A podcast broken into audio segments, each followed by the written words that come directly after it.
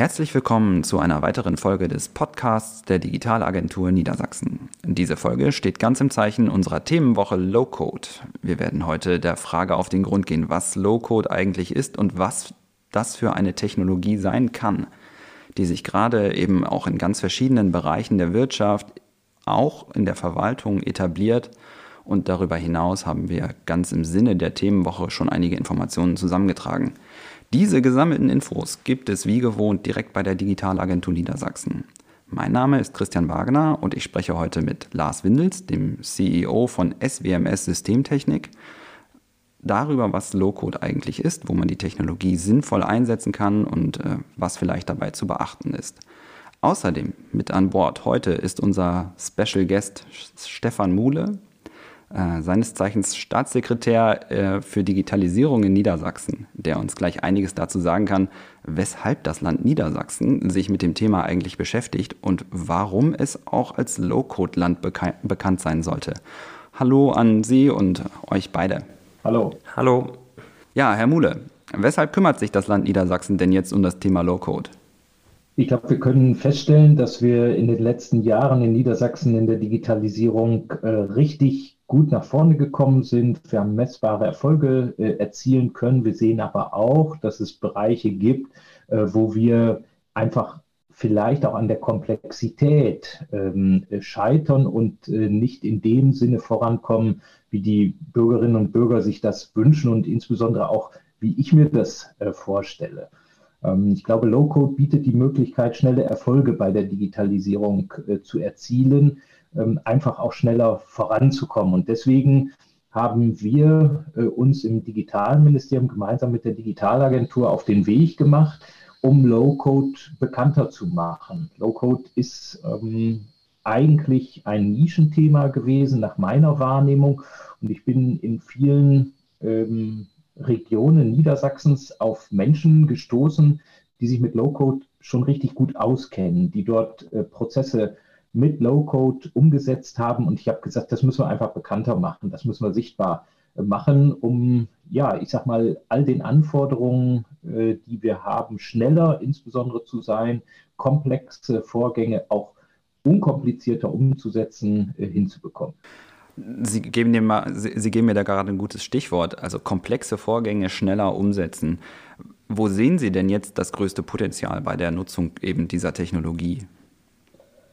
Ich glaube, dass äh, wir die Möglichkeit haben, auch äh, mit Low-Code auf den äh, sich immer stärker abzeichnenden Fachkräftemangel äh, zu reagieren. Low-Code gibt uns die Möglichkeit, innerhalb sehr kurzer Zeit äh, Prozesse zu digitalisieren. Ich habe es äh, im letzten Jahr mal so zugespitzt, dass ich gesagt habe, wir wollen Verwaltungsdigitalisierung an einem Sonntagnachmittag hinbekommen. Und ich habe das deswegen gesagt, weil ich von denjenigen in Niedersachsen äh, ermuntert worden bin, dass sie sagen, guck dir das einfach mal an, was wir in allerkürzester Zeit äh, hinbekommen. Ich glaube, wir haben das unterstreichen können, äh, dass wir tatsächlich mit konkreten Aufgabenstellungen, äh, mit äh, konkreten Fällen, Herausforderungen, die sich in der Verwaltung ergeben, innerhalb eines Nachmittags äh, Prozesse haben entwickeln können, die nicht nur funktionieren, sondern die auch den Erwartungen der Bürgerinnen und Bürger entsprechen. Das klingt auf jeden Fall interessant, weil einfach, ja, also Schnelligkeit, da ist da natürlich ein Riesenpotenzial drin, gerade wenn ich dann ähm, Leute dazu holen kann, die eigentlich so gar nicht mit IT so besonders viel zu tun haben, ähm, ist da natürlich ein Riesenpotenzial. Und gerade wenn wir in die Verwaltung gucken, haben wir natürlich da einfach, einfach viel, viel ähm, Potenzial, was da einfach auf der Straße liegt. Was wurde denn bisher gemacht, um eben dem Thema dann auch mehr Aufmerksamkeit zu verschaffen? Denn das ist ja das, was das Land in der Regel dann auch aus so einer Position gut machen kann. Genau, ich glaube, wir müssen äh, zwei Dinge unterscheiden. Es geht zum einen darum, die Abläufe innerhalb der Verwaltung ähm, schneller zu machen, einfacher zu machen und auf der anderen Seite ähm, wirklich die Bürgerinnen und den Bürger in den Mittelpunkt unserer Digitalisierung äh, zu stellen. Ich glaube, dass das gerade ähm, im Bereich der Verwaltung total verloren geht. Vielleicht zeichne ich jetzt ein etwas zu negatives Bild, aber ich habe wirklich den Eindruck, insbesondere im Vergleich zu den großen Plattformen, ähm, verlieren wir in der Verwaltung äh, die Bürgerinnen und den Bürger aus dem ähm, Blickpunkt. Ich glaube, das ist wichtig, jetzt gerade auch wenn wir an die Umsetzung des Onlinezugangsgesetzes gehen, dass wir nicht am Ende einfach nur analoge Prozesse digitalisiert haben, für den Bürger sich aber im Prinzip nichts ändert, nur dass er das, was er sonst vor Ort machen konnte, jetzt im Netz machen kann, sondern wir müssen vom Bürger, von der Bürgerin äh, her denken. Und das ist eigentlich der Kern unseres Ansatzes äh, gewesen, dass wir im letzten Jahr das Low-Code-Land Niedersachsen äh, auf, ausgerufen haben äh, und dass wir diejenigen, die sich in dem Bereich schon auskennen, die dort auch äh, ihr Businessmodell entwickelt haben, zusammenbringen. Und das haben wir im Rahmen eines Low-Code Summit äh, gemacht. Äh, wir haben auf der einen Seite Herausforderungen gesucht, ganz praktische existierende Herausforderungen aus der Verwaltung. Wir haben Kommunen wie die Stadt Hildesheim dafür gewinnen können. Wir haben kleinere Kommunen ähm, äh, dafür gewinnen können, die eben von sich aus sagen, wir haben hier ein komplexes Verwaltungsthema, einen komplexen Verwaltungsprozess, wer kann uns da helfen? Und haben dann auf der anderen Seite ähm, Unternehmen gehabt, teilweise auch sehr kleine Unternehmen, die sich diesen Herausforderungen äh, gestellt haben. Und wir haben unter Beweis stellen können, unter anderem auch auf der Tech-Tide im Rahmen ähm, äh, eines, einer Session, eines Live-Codings, dass wir Herausforderungen innerhalb kürzester Zeit, innerhalb von einer Stunde, innerhalb von zwei Stunden so lösen können, dass klar wird, wie wird der Weg ähm, sein, mithilfe von äh, Low-Code äh, innerhalb kürzester Zeit sinnvolle Lösungen zu schaffen. Das ist ganz interessant. Ich war ja bei dem Low-Code Summit dabei und das war, äh, also die, die Herausforderungen in der Verwaltung sind ja einfach riesengroß, weil man einfach das, was vorne leicht aussieht, sowas wie ich möchte einen neuen Personalausweis, ist jetzt kein Beispiel aus dem Summit gewesen, aber ähm, das zieht in der Verwaltung einfach einen extremen Rattenschwanz an komplexen Prozessen nach sich. Und da natürlich jetzt quasi in der Digitalisierung einfach schneller zu werden und da mehr, mehr Augenmerk drauf zu legen, ich glaube, das ist schon, schon auch ein zentrales, äh, dass das ein zentral gutes Ziel sein kann. Und ich finde, man sieht auch dadurch, dass jetzt so viele kleine Unternehmen auch dabei waren, dass da einfach viel, viel ähm, Bewegung gerade im Markt ist. Also da wäre natürlich jetzt meine Frage, ähm, Sie als Staatssekretär für die Digitalisierung, was wünschen Sie sich denn für die Zukunft in Bezug auf die Entwicklung rund um das Thema Low-Code in Niedersachsen? Also ich würde mir wünschen, äh, dass wir noch mehr Sichtbarkeit äh, auf äh, diese Technologie bekommen, dass wir wirklich ein, ein Low-Code-Land werden mit einer großen Fangemeinde und einer großen Community, die sich ähm, mit Low-Code beschäftigt, weil Low-Code uns wahrscheinlich an vielen Stellen, sowohl in der Verwaltung, aber auch in Unternehmen, Prozesse innerhalb kürzester Zeit digitalisieren kann und wir das auch nicht nur mit einem fünfjährigen Studium ähm, äh, der Technologie hinbekommen, sondern es ist äh, äh, einfach zu lernen, es ist ähm, äh, vielfach selbsterklärend, also ähm, selbst äh, uns würde ich das innerhalb äh, kürzester Zeit zutrauen, dass wir einzelne Prozesse umsetzen können. Und wir haben es ja äh, in, unseren, äh, in unseren Arbeitsbereichen selber versucht, dass wir, äh, und wenn es nur eine Urlaubsplanung ist, ähm, äh, einfach innerhalb weniger Stunden umsetzen und dafür Lösungen haben. Also mehr Sichtbarkeit wäre ein großer Wunsch von mir und dann vielleicht das Verständnis, das breitere Verständnis in Politik und Verwaltung, also insbesondere bei den Entscheidungsträgerinnen und Entscheidungsträgern, dass wir bereit sein müssen, Neues auszuprobieren und Pfade verlassen, dass wir, so wie wir Digitalisierung von Prozessen in der Verwaltung jetzt tun, ähm, wahrscheinlich nicht wirklich gewinnbringend äh, werden nutzen können, sondern wir brauchen einfachere Wege, wir brauchen simple Mechanismen, wir brauchen simple Verfahren, wir brauchen Low-Code dafür. Und das erfordert Mut äh, bei Entscheidungsträgern zu sagen, jetzt äh, legen wir mal alles an die Seite, was wir kennen und wir geben diesem neuen Weg, wir geben dem Ansatz von Low-Code, weil er überzeugt, weil er sofort überzeugt, äh, eine Chance. Und daran würde ich gerne mitarbeiten und ich glaube, da kann unser Low-Code Summit etwas äh, beisteuern unsere, äh, unser Label als Low-Code-Land Niedersachsen allemal, aber insbesondere äh, die Unterstützung derjenigen, die sich da schon auf den Weg gemacht haben, ähm, kann, glaube ich, ähm, ja, dieser Riesenchance wirklich äh, zur Realisierung verhelfen. Ja, da haben Sie mir jetzt sozusagen die perfekte Vorlage gegeben. Ja, vielen Dank, Herr Muhle, denn mir gegenüber sitzt äh, Herr Windels von der Firma SWMS und ähm, ja, die setzen sich schon seit längerem eben mit dem Thema Low-Code auseinander. Low-Code ist eine Riesenchance ähm, und ähm, unser, unser Staatssekretär hatte das ja gerade auch schon mal ähm, betont und gesagt, ja, wir wollen da weiter vorankommen. Das bedarf eines gewissen Mindsets. Ähm, wir müssen offen sein für neue Technologien und vielleicht auch mal etwas einfacher denken. Jetzt haben wir in, äh, in Niedersachsen schon eine recht aktive Community. Herr Windels, ich glaube, wir waren beim Du. Lars. Christian, gerne. Okay, ähm, wir tauchen jetzt ein bisschen in die, in die Tiefen der Technik ab. Ähm, bevor wir allerdings damit anfangen und äh, uns insbesondere äh, mal die Chancen eben von Low-Code anschauen, habe ich eine ganz, ganz konkrete Frage. Als ich hier reingekommen bin, SWMS Systemtechnik Ingenieursgesellschaft, Ingenieurgesellschaft MBH. Wofür steht denn bitte SWMS? Das ist erklärungsbedürftig. Ja, das ist wirklich sehr erklärungsbedürftig. Äh, das geht so ein bisschen zurück in die Geschichte von der Gründung. Das heißt, wir sind jetzt ja ein Unternehmen, uns gibt es jetzt seit 26 Jahren, also sind so dem Zeitalter der Startups schon so ein bisschen entsprungen. Ähm, das sind die Nachnamen quasi der Gründer. Also das, das W wäre dann in diesem Fall ich, also der Herr Windels dann, ähm, aber auch der Herr Schlalos, der Herr Moormann und damals war noch der Herr Seidel mit an Bord ähm, haben dann quasi das Namenskürzel gebildet und dann uns zu einem total innovativen äh, Firmennamen gebracht. Ähm, gut, früher wurden wir immer verwechselt mit SMS, also als es noch SMS-Services gab. Gut, das ist mittlerweile den ganzen, ich sag mal, Messenger-Services dann auch ähm, gedient, dass wir da nicht mehr mit in Verbindung gebracht werden, sodass wir jetzt mit SWMS quasi dann auch am Markt agieren. Wir kürzen uns da halt eben auch ganz gern mit Innovative Software noch weiter ab. Also dass wir SWMS Innovative Software tragen, wo wir halt eben auch den Innovationsgrad nach vorne bringen möchten. Du hast gerade gesagt, äh, so Start-up-Gedanke, ähm, junges, innovatives, hippes Unternehmen. Jetzt seid ihr ein paar Jahre am Markt, ihr seid dem, de, dieser Start-up-Szene so ein bisschen entwachsen, würde ich mal sagen. Ähm, wie viele Leute seid ihr jetzt? Wir sind in Summe 35 äh, Mitarbeiter und Mitarbeiterinnen mittlerweile. Ja, das ist ja schon jetzt nicht mehr so klein, das ist ein mittleres Unternehmen jetzt.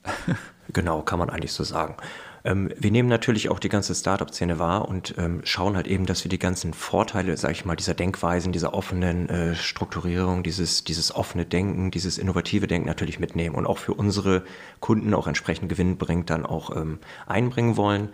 Da ist natürlich auch gerade so das Thema Low-Code natürlich einer der Aspekte, die wir natürlich jetzt hier bei uns aktiv betreiben und halt eben auch so als Innovationstreiber auch in unsere äh, Kundenwelt mit hineinbringen wollen.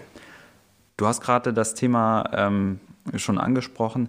Du warst ja damals einer der, äh, einer der Treiber, der gesagt hat, ähm, gerade in so einem, äh, in einem Beirat, also ein Gremium, in dem ich auch eben äh, dabei bin, im Beirat Industrie 4.0, ähm, wir müssen uns das Thema Low-Code anschauen. Und das haben wir dann auch gemacht. Was verbindet dich denn so mit diesem Thema Low-Code?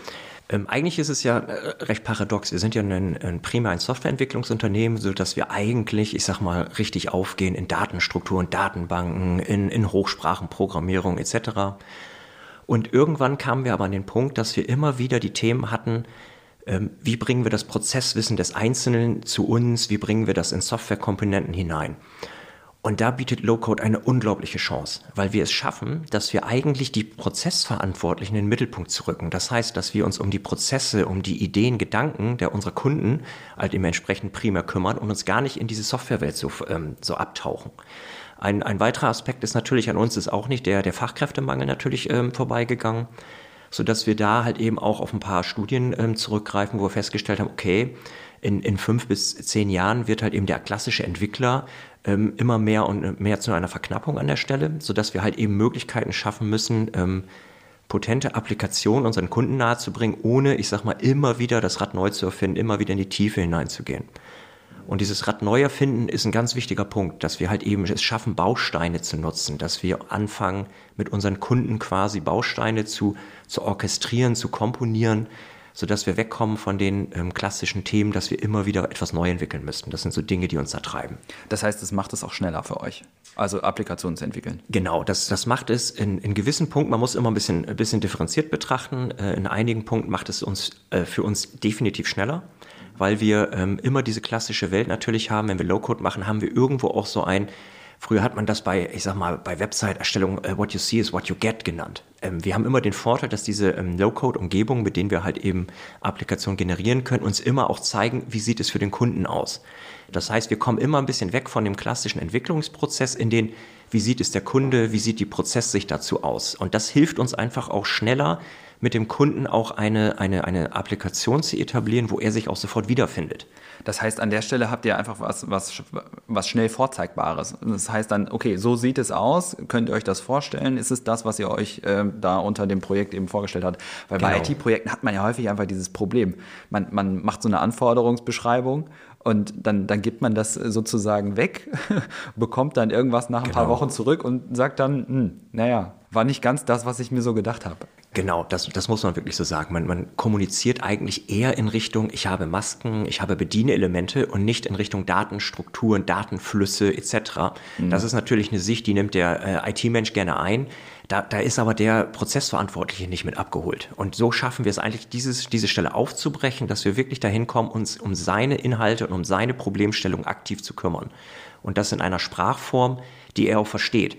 Also dann kriegen wir nicht diese Anforderungsspezifikation oder die UML-Diagramme, die sehr, ähm, ich sag mal, sehr high-end äh, gedanklich sind im, im, Entwicklerumfeld, sondern wir kommen da wirklich hin, dass er in seinen Bedienelementen äh, denkt, er denkt in seinem E-Mail-System zum Beispiel, wenn wir dort Prozessautomation integrieren etc.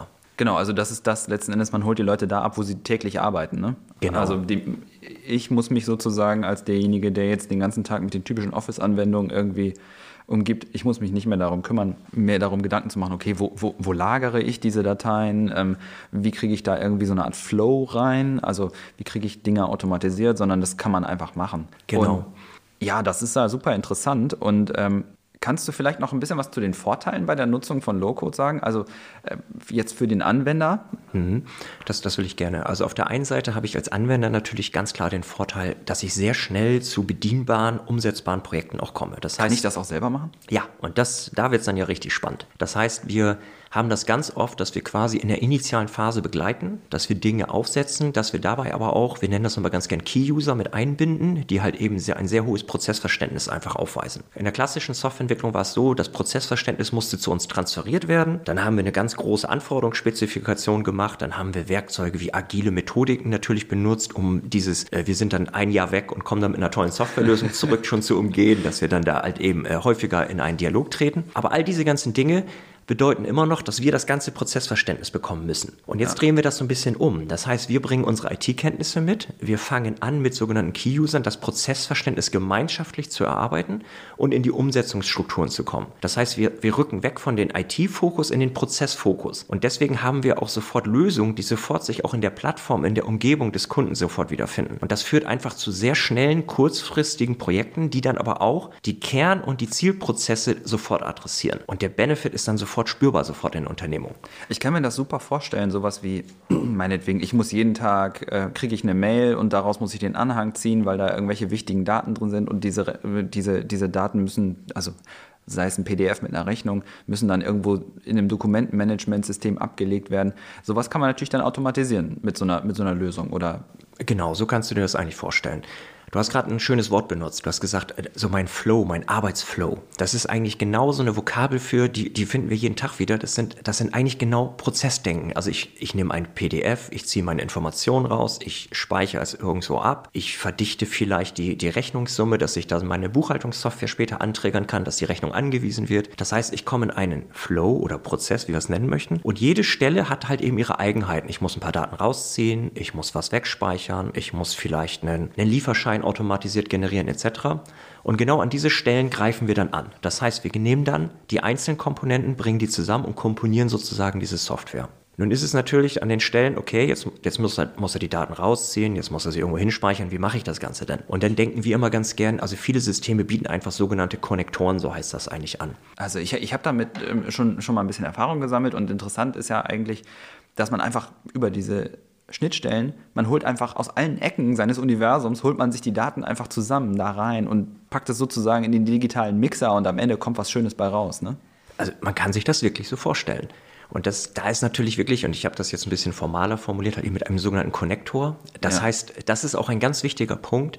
Dass ich meine Systemlandschaft oder auch wenn ich jetzt eine Low-Code-Umgebung mir etabliere, dass ich ganz kurz schaue für meine Aufgabenstellung, welche Konnektoren bietet welcher Anbieter zum Beispiel an. Das ist zum Beispiel so eine, das würden wir im Vorfeld leisten, dass wir sagen, dass wir über eine Befragung sagen, Mensch, was hast du denn im Einsatz? Okay, ihr habt Office, ihr habt Office 365 oder vielleicht auch andere Produkte dann entsprechend im Einsatz, dass wir gucken, gibt es dafür Konnektoren? Ja, um dann auch die ganze Potenz halt eben dieser Applikation dann auch ausspielen zu können. Jetzt sind wir ganz natürlich sehr, sehr stark in diesem Office-Kontext, sage ich mhm. mal. Da gibt es natürlich immer viele Lösungen. Ich sag mal, Microsoft hat ja selber da auch eine potente Lösung äh, am Start. Wie sieht es denn aus, wenn wir jetzt mal Richtung Shopfloor schauen? Also wir haben ja in Niedersachsen einfach einen großen Autobauer mit einer entsprechenden Lieferkette. Da sind viele, viele Produktionsunternehmen also angesiedelt die haben Maschinen da stehen, da läuft eventuell kein Windows drauf. Wie sieht es denn da aus? Da will ich natürlich trotzdem Daten raus haben. Ne? Ja, genau. Also das, ich sag mal jetzt gerade so Digitalisierung ist ja nicht nur, ich sag mal im Office-Kontext, sondern halt eben auch im, im Shopfloor, wie gesagt, sehr, sehr gängig zurzeit und dort werden ja auch, da wird häufig auch über Datenschätze mittlerweile ja diskutiert etc. Wie kann ich also die Daten, die an den Maschinen äh, produziert werden oder äh, anfallen, halt eben zu weiteren Verdichtungen, dann zu Mehrwerten für die Unternehmung bringen. Da ist es eigentlich auch wieder wichtig, also wie gesagt, im, im Office-Kontext nennen wir das Konnektoren. Dort haben wir natürlich auch Schnittstellen zur Verfügung. Und da ist mhm. es halt eben immer wichtig, dass man anfängt, dass man über Standards nachdenkt. Ich nehme mal einen sehr maschinenspezifischen Standard, das wäre zum Beispiel OPC-UA.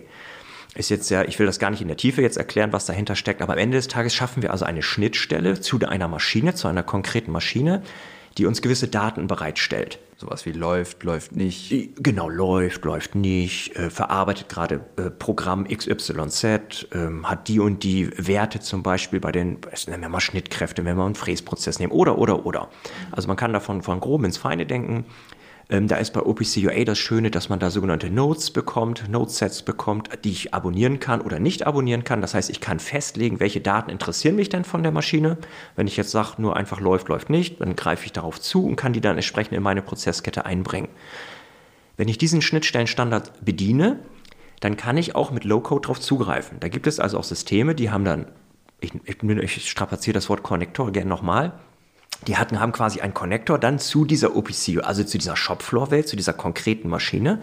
Und dann kann ich die Daten auch daraus ziehen. Und ich brauche gar keine Ahnung eigentlich über die Maschine haben, wie sie es macht, was sie macht. Einfach nur, ich hole mir das Node raus, läuft, läuft nicht. Und dann kann ich das entsprechend dann auch in meinen weiteren Applikationsschritten, zum Beispiel, wenn ich ein, ein, ein Planungssystem zum Beispiel machen möchte, der zum Beispiel sagt, ja, wie lange braucht denn dieses Bauteil auf der Maschine?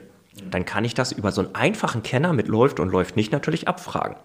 Ne, es läuft noch, okay, am Ende läuft nicht mehr, dann kriege ich meinen zweiten Datensatz und dazwischen rechne ich die Zeit und weiß, okay, dieses Programm läuft zum Beispiel eine Stunde. Ja, genau. Also sind so erstmal die simplen Dinge, die man machen kann, um, so, um die Daten eben aus der Fertigung zu ziehen. Das war bisher ja immer so, also da löst das ja tatsächlich ein richtiges Problem. Ganz einfach deshalb, weil das ja bisher war die, war die, ähm, diese Welt der Fertigung ja mal total abgekapselt. Also einfach weil da, also da laufen Maschinen, auf denen läuft Windows 98 und die laufen super, ja. Da ist das Betriebssystem halt ja erstmal egal. Also wichtig ist ja, dass die Maschine produziert.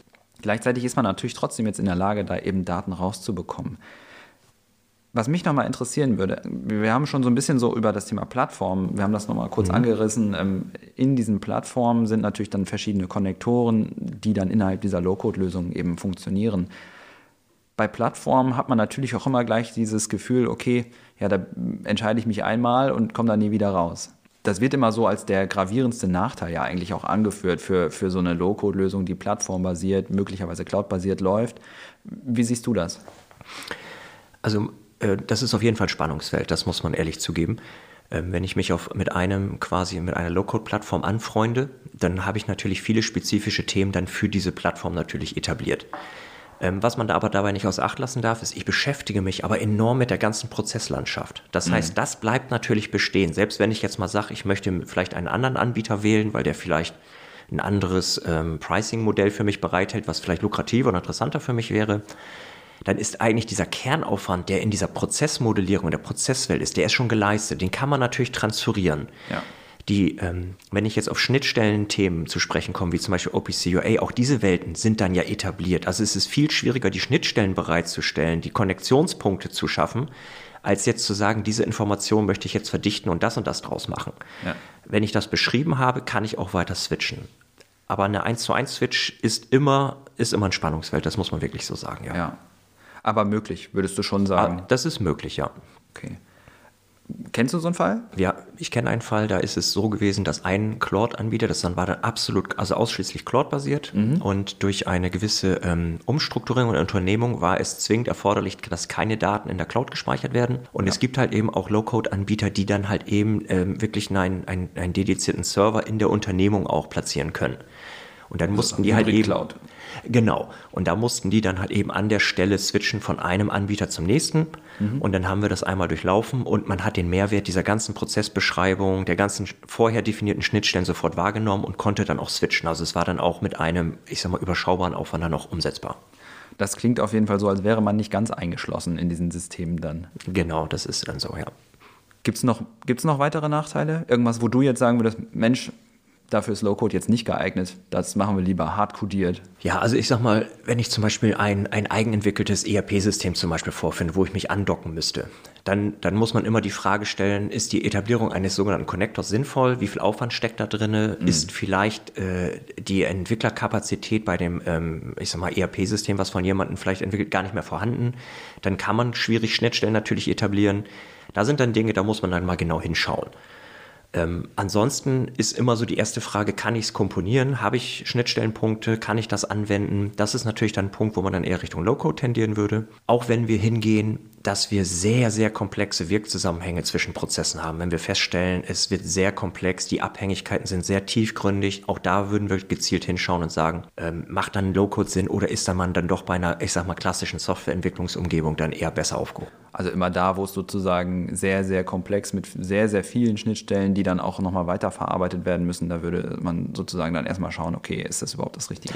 Genau, und äh, da geht einher natürlich dann auch immer so ein, ich nenne das mal Zeitverhalten. Also es gibt Sachen, die müssen halt eben sehr zeitlich sehr, sehr schnell durchlaufen. Auch da muss man dann immer gucken, äh, wenn ich, ich sag mal, im Mikromillisekundenbereich bin, äh, auch da gibt es dann natürlich Zusammenhänge, wo ich dann vielleicht doch eher in eine klassische, ich sag mal, C oder ähnliche Umgebung dann entsprechend besser aufgehoben wäre. Das heißt, bei Echtzeitanwendungen würde man erstmal sagen, so, mh, hm, nee, Stand heute würden wir bei Echtzeitanwendungen auf jeden Fall nicht Low-Code anwenden. Aber letzten Endes, also wenn man, wenn man dann quasi immer eine Schnittstelle so Richtung Office macht, dann ist es ja nicht mehr in der Regel nicht mehr, nicht mehr Echtzeit kritisch.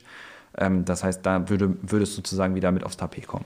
Genau, da würde ich ganz klar sagen, da macht dann der, äh, die Anwendung auf jeden Fall Sinn von Low-Code. Wenn man jetzt mal das Office-Produkt als solches nimmt, egal jetzt von welchem Hersteller, da würde ich dann zum Beispiel auch sagen, so Standardsoftware, da ja. würde ich auch keine Low-Code-Applikation äh, ähm, sehen. Das ist dann wirklich Standardsoftware, sollte man einkaufen und die dann entsprechend mit Low-Code-Applikationen orchestrieren. So würde ich da eher den Prozess sehen. Wie sieht es denn bei euch eigentlich aus? Nutzt ihr eine Low-Code-Umgebung für eure internen Prozesse? Ja, wir nutzen äh, Low-Code-Applikationen. Ähm, wir kamen mal auf den Punkt, dass wir gesagt haben, also ich glaube, da kommt jedes Unternehmen, jede Unternehmung hin, dass man ein Qualitätsmanagementsystem zum Beispiel einführen oh ja. sollte, müsste, wollte. Ne? Genau. Und dann haben wir uns da ganz hemdsärmlich rangesetzt und haben gesagt, Mensch, das entwickeln wir aus dem eigenen Saft heraus und sagen, Mensch, da die Prozesse setzen wir auf und denken dann drüber nach. Und dann stellt man sehr schnell fest, dass man sowas wie Checklisten bekommt, dass man so ähm, Prozessdurchläufe, Vorhabensbeschreibungen bekommt, wo man sich durch, wo gewisse Themen einfach durchs Unternehmen laufen. Mhm. Ich nehme mal so ein, so ein einfaches Beispiel wie, ähm, nehmen wir mal eine Bewerbung. Früher war so der Prozess, äh, Bewerbung kommt auf dem postalischen Weg bei uns an. Äh, wir, wir bewerten positiv, negativ etc., was man so halt in meinem Bewerbungsdurchlauf dann entsprechend macht. Und dann ist der letzte Arbeitsschritt eigentlich äh, die Rücksendung der Bewerbung. So, jetzt haben wir einen neuen Prozess. Mittlerweile werden äh, sämtliche äh, Bewerbungen bei uns übers E-Mail-Postkasten, äh, über den E-Mail-Postkasten eingehen. Mhm da ist natürlich das Zurücksenden der E-Mail äh, e irgendwie so ein bisschen, ähm, ja, das kann man machen. Ob das jetzt wirklich zielführend ist, lasse ich mal dahingestellt. Und dann ja. haben wir überlegt, Mensch, wie machen wir das denn? Also haben wir gesagt, jetzt müssen wir eigentlich da mal ran und sagen, wir machen eine neue Prozessbeschreibung für diesen Fall. Würde also bedeuten, wir müssen diese E-Mail physikalisch löschen. Ne, also organisatorisch wie physikalisch ja. löschen. Also sprich, wir würden sie in einem E-Mail-Postfach, wo sie anläuft, also wir haben da eine extra E-Mail-Adresse für, würden wir sagen, diese E-Mail jetzt konkret löschen. Dann haben wir uns eine Vorhabensbeschreibung strukturiert mit einem Toolset, was auch in, in, in gewissen Office-Familien zur Verfügung ist und haben dann gesagt, Mensch, und an der Stelle muss jetzt der, der Anwender löschen. Da haben wir gesagt, hm, jetzt haben wir also eine digitale Prozessbeschreibung schon vorliegen und jetzt müssen wir da immer noch jemanden sagen, bitte lösch das doch per Hand. Also irgendwer sitzt dann vor seinem Computer und drückt die Entfernen-Taste. Genau. Okay. So, und da haben wir gesagt, hm, das ist ja auch nicht im Sinne des Erfinders. Dann haben wir aber erstmal dem, erster Schritt war, automatisiert diesem eine Mail zu schreiben. Fanden also, wir total toll. Das bitte drück jetzt die Entfernen-Taste. Genau. Da haben wir auch, also das ging dann wunderbar, konnte ja. Man machen. Man konnte also, man fing also an, diesen Prozess in einen Workflow zu denken. Das Ja. ist, glaube ich, eine ganz wichtige, ein ganz wichtiger Schritt bei der Etablierung von Low-Code-Applikationen, dass man anfängt, Prozesse sind eigentlich Workflows, wo gewisse Aktionen an gewissen Stellen erfolgen. Die können automatisiert, die können aber auch händisch passieren, die können aber auch getriggert werden. So, und dieser Trigger ist, glaube ich, ein ganz wichtiger Punkt im Low-Code-Umfeld. Das heißt, es muss angetriggert werden. Weil wir haben jetzt ja einen Prozess, wo ein Mensch sagt, ja, ich möchte ihn einstellen oder ich möchte sie vielleicht nicht einstellen oder ich möchte sie einstellen. Also das, das sind jetzt Dinge, wo ich dann eingreifen muss. Das heißt, und jetzt muss ja eigentlich automatisiert kommen, okay, und jetzt muss ja hinten raus die E-Mail gelöscht werden. Und genau das haben wir dann in einem Office-Dokument dann verankert, dass wir also eine Vorhabensbeschreibung haben, wo wir an gewissen Prozessschritten unsere Low-Code-Applikation eingebunden haben. Das heißt, ich habe die formale Prozessbeschreibung, die ich ja sowieso für mein QM-System brauche, Ja. gespickt mit, das ist jetzt ein händischer Flow, also sprich, einer muss ähm, äh, das durchlesen, also da gibt es eine E-Mail, bitte lese durch bis zum so und so vielten, da gibt es eine Rückmeldung, ähm, ja, ähm, einstellen. Ähm, und dann, oder, oder halt eben nicht einstellen, und dann gibt es durch diesen Trigger in der Prozessbeschreibung ein, ein, ein Stückchen Code, was abläuft, also ein Stück Low-Code, was abläuft, was dann dazu führt, aus einem konkreten Office-Konto, ähm, Konto, also ein E-Mail-Konto, diese E-Mail rauszulöschen, diese konkrete. Gut, dann hättet ihr quasi, also an der Stelle habt ihr ja auch in Sachen, in Sachen Datenschutz eigentlich alles, alles getan, was so, ne? Also habt mehrere Fliegen mit einer Klappe geschlagen. Genau. Und wenn ich ehrlich bin, also ist der Treiber war auch unser Datenschutzbeauftragter. Der, der sagte, Mensch, wir müssen das gewährleisten, wir müssen das protokollieren, dass diese E-Mail gelöscht ist. Und dann haben wir gesagt, wenn wir es eh, wenn wir es automatisieren, dann haben wir die Protokollierung quasi automatisch. Genau, weil es einfach, es ist quasi ein, ein inhärenter Bestandteil dieses Prozesses, ja. Genau. Und das, da haben wir halt eben den Mehrwert festgestellt, dass wir halt eben über diese Vorhabensbeschreibung hinweg Automationsthemen integriert haben. Und wenn jetzt jemand dieses, ähm, dieses Dokument aufmacht, sieht er quasi automatisch, okay, das ist eine automatische Geschichte und hier muss er als, als Anwender an der Stelle aktiv werden, wie Entscheidung treffen. Und dadurch haben wir es geschaffen, dass wir nicht hier, ich, ich nenne es mal so, äh, Guerilla-Tools ist immer so eine Begrifflichkeit, die gern genutzt wird. Ich habe irgendwo eine App, die irgendwas macht. Oh ja, viele kleine, viele, viele, viele kleine Buttons sozusagen. Genau richtig. Und das ist ja auch so ein, ein Argument, was man häufig hört, was gegen Low-Code-Applikationen spricht. Ich weiß ja gar nicht, was für Applikationen hier im Unternehmen sind. Und durch diese, diese Transparentmachung in dieser Beschreibung haben wir automatisch auch beschrieben, hier greift ein Stück äh, Low-Code-Applikation ein, macht diese Automatisierung für dich und an der nächsten, am nächsten Prozessschritt bist du aber als Mensch wieder gefordert. Und das heißt, wir verheiraten diese Welten sogar dadurch. Und das ist total spannend. Ja, weil man einfach sehr, sehr viel effizienter wird auch. Ne? Genau. An der Stelle, vorhin hatte Mule ja äh, nochmal das Thema Fachkräfte ähm, angesprochen. Er, er hofft ja so ein bisschen darauf, dass ähm, wir dem Fachkräftemangel ähm, gerade im Bereich IT ein Stück weit be äh, begegnen können, weil einfach jetzt auch andere Leute in der Lage sind, äh, zu coden, in Anführungsstrichen, den Code zu zeichnen, sage ich mal. Wie würdest du das sehen? Ja, also es, es wird garantiert in Richtung der, ähm, also wir haben ja den Fachkräftemangel, der gerade bei IT-Kräften ähm, ja mehr und mehr wird, das, das nehmen wir auch wahr. Ich sag mal, wenn, wenn wir jetzt so die klassischen Applikationen, die wir machen, du hattest ja gerade eben schon mal Shopflow angedeu- äh, ange, angesprochen, das sind Ja. so Dinge, da bewegen wir uns halt eben auch viel. Ja. Da haben wir den Fachkräftemangel halt eben noch ein bisschen, bisschen erhöht, weil wir auf der einen Seite IT-Kompetenz brauchen, aber wir brauchen auch Maschinen- und Prozesskompetenz. Das heißt, für uns ist es sehr spürbar, dieser, dieser Fachkräftemangel. Und wenn ich jetzt schaffe, eine dieser Disziplinen herauszuziehen, also das heißt, ich brauche jetzt jemanden, der sich mit der Maschine, mit dem Prozess auskennt und hat, ich schwäche damit die IP äh, IT-Kompetenz vielleicht ein bisschen ab, haben wir da natürlich einen enormen Mehrwert durch, ganz klar. Das heißt, ihr sagt sozusagen, okay, dann, dann nehmen wir halt lieber Leute, die im Shopfloor fit sind und intern kriegen wir das schon irgendwie hin, da eine, da eine Lösung drumherum zu bauen, weil wir eben Low-Code beispielsweise dem als Werkzeug mit an die Hand geben. Genau, das ist, das ist genau der, der, der Fokus, den wir dann da setzen. Ne? Das heißt, wir schaffen es dann da auch, ähm, den komplexen Prozess an der, an, am, am Erbringungsort, wie jetzt ein Fräsprozess oder ein äh, Tape-Prozess oder ähnliches, dann eben so zu abstrahieren, dass wir es halt eben an der Stelle dann auch äh, mit, ich sag mal, Low-Code-Applikationen unterstützen können. Dass die IT-Branche selbst davon natürlich auch profitiert, das hatte ich noch gar nicht auf dem Schirm. Also von daher super spannender Aspekt jetzt. Ja, also ich sag mal, wir, wir Softwaremenschen denken ja auch gerne in Schnittstellen, in Standards und das kommt uns damit absolut entgegen. Das heißt, äh, die, die ganzen Themen Richtung Konnektoren, ich kann auf Systeme zugreifen, wo, wo auch wir zum Beispiel teilweise gar keine Ahnung von haben. Also, im, also wir haben zum Beispiel, ich würde mal sagen, im ERP-Umfeld wenig Kompetenz.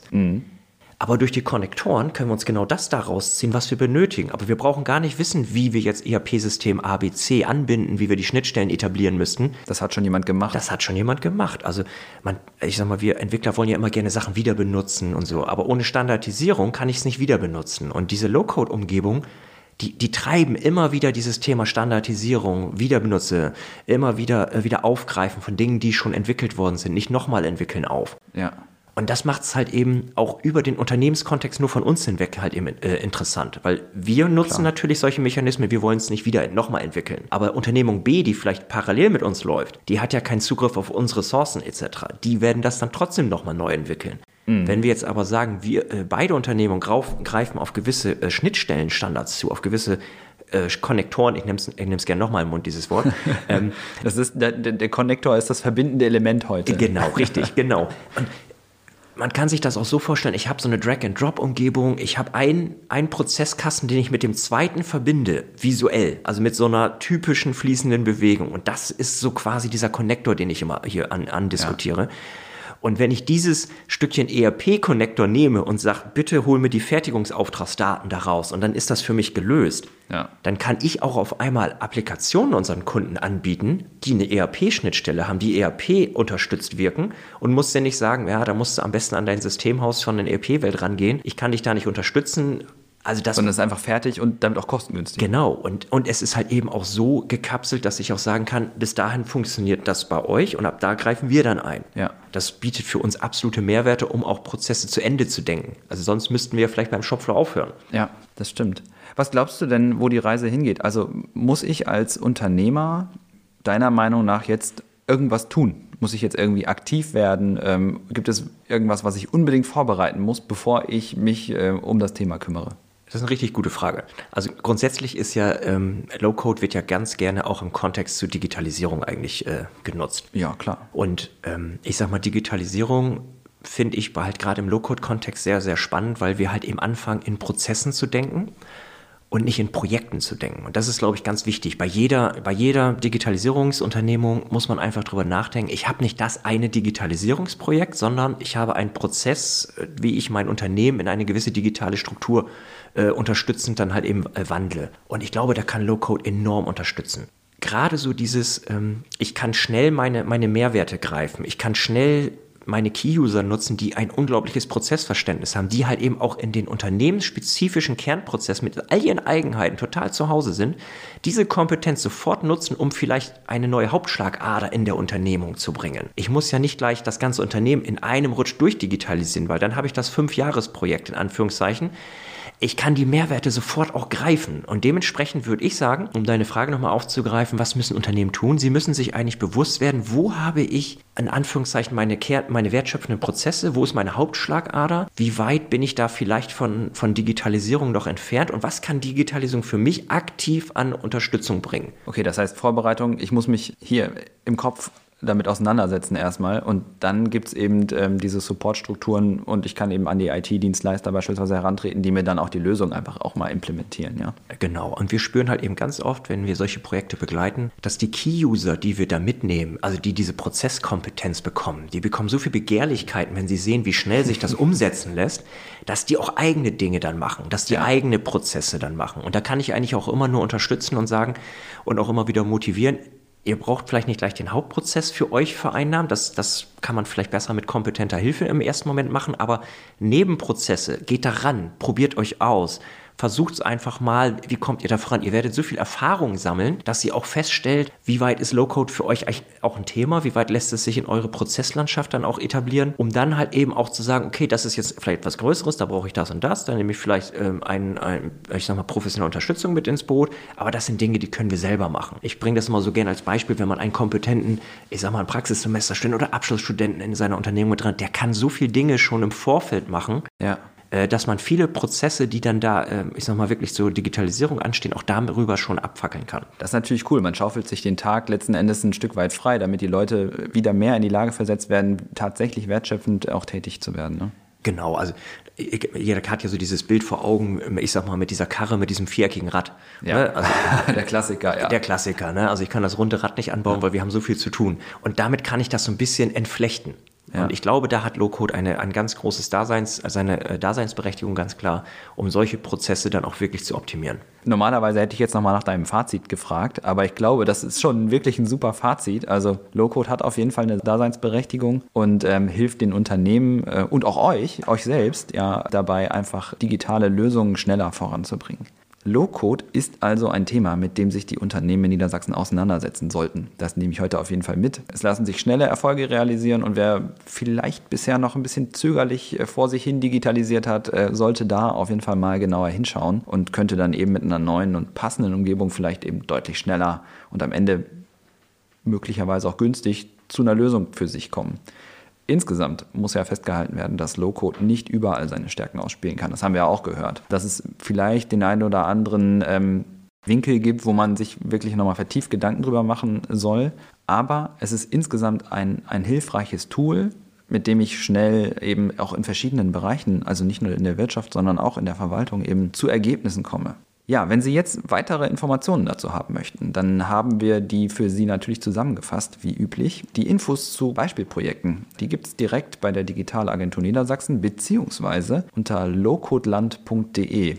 Außerdem gibt es ein Live-Coding aus unserer neuen Reihe Let's Low Code. Und falls Sie sagen, naja, alles schön und gut, aber mein Problem braucht noch mehr Expertise, dann sitzt mir gegenüber natürlich ein kompetenter, kompetenter Ansprechpartner und die Daten zu SWMS finden Sie im Beitrag. Abschließend bleibt mir zu sagen, vielen Dank Lars, dass du dir die Zeit genommen hast. Alles Gute, viel Erfolg weiterhin. Ich habe äh, schon gehört, dass ihr zeitlich ganz gut begrenzt seid im Moment. Einfach das gute Luxusproblem habt, äh, gut zu tun zu haben. Und ja, bis zur nächsten Folge unseres Podcasts bei der Digitalagentur Niedersachsen. Vielen Dank, Lars. Vielen Dank.